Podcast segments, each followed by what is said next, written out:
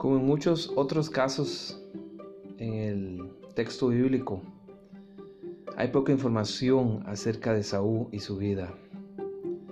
El enfoque está mayormente en Abraham, Isaac, Jacob, José y algunos personajes son tan solo parte del trasfondo de la narrativa bíblica. Pero aún así, si leemos con cuidado, descubriremos algunas cosas interesantes que nos invitan a reflexionar.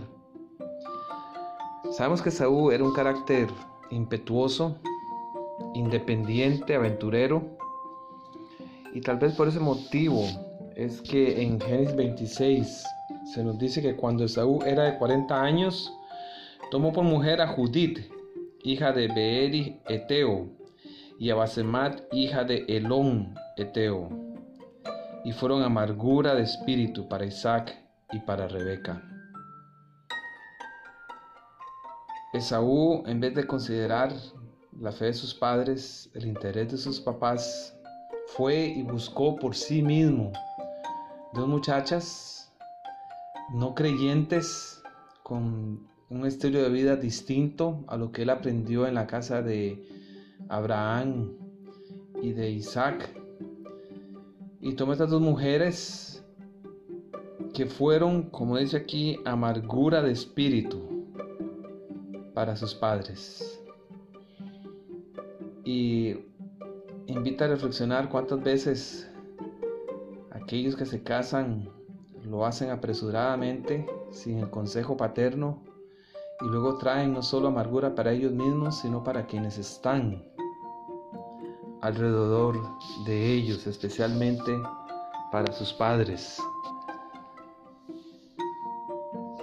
Más adelante, la Biblia agrega en el capítulo 28, versículo 6, que vio Esaú cómo Isaac había bendecido a Jacob y le había enviado a Padán Aram para tomar para sí mujer de allí.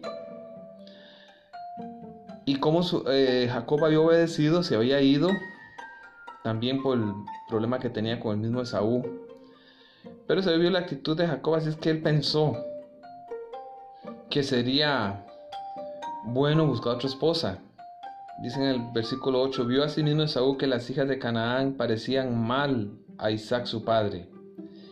Y se fue Esaú a Ismael y tomó para sí por mujer a Maalat, hija de Ismael, hijo de Abraham, hermana de Nebaiot, además de sus otras mujeres.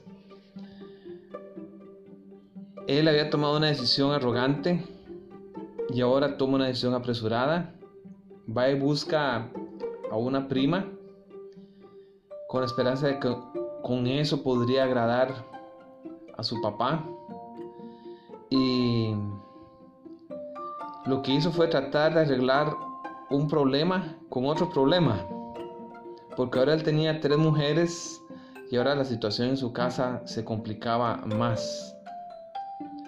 Y queda para reflexión un detalle más. Esaú tomó decisiones erróneas y luego quiso solucionar esas decisiones y esas acciones con otras decisiones.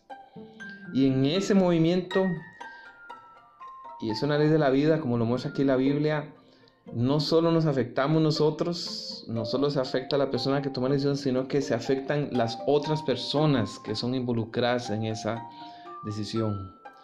Y yo les invito a considerar la situación de Judith, de Basemat y de Maalat, quienes se casaron con este hombre y tuvieron que vivir en una circunstancia de esa situación eh, tan complicada.